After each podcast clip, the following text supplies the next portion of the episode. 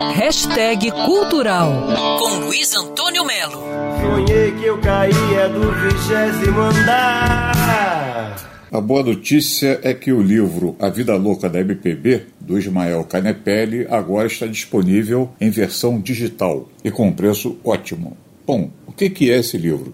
O Ismael Canepelli resolveu pegar vários astros da história da MPB que tiveram suas vidas conturbadas e até destruídas, detonadas por drogas, bebidas e tudo mais. Esse livro, apesar de não ser baixo astral, o texto dele é ótimo, mostra grandes artistas da MPB pendurados na forca. São vários nomes: Maísa, Cazuza, Noel Rosa, o nosso Noel Rosa, que é um herói nacional, um herói especial do Rio de Janeiro, um herói notório de Vila Isabel, tentou sair da boemia várias vezes, mas não conseguiu, sabe por quê?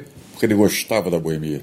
Ele adorava a boemia. Ele largou a faculdade de medicina porque a noite chamou ele. A noite, a cachaça, cocaína. O resultado, ele morreu com 26 anos. Ismael Caneperi falou sobre seu livro, A Vida Louca da MPB, numa entrevista ao programa Estação Cultura, lá de Porto Alegre. Aliás, ele é de Porto Alegre. Bom, são histórias que começam com a Carmen Miranda, né, no começo de 1900 ali, e termina com a Cássia Eller na virada para os anos 2000. Então é um século de música popular brasileira do ponto de vista uh, da loucura, de quais pessoas realmente se afundaram na loucura e essa loucura, o álcool é o ponto de destruição de todos esses 17 artistas, o que me deixou bastante preocupado com o álcool hoje. Sou do sereno, poeta muito soturno. Luiz Antônio Melo para Band News FM.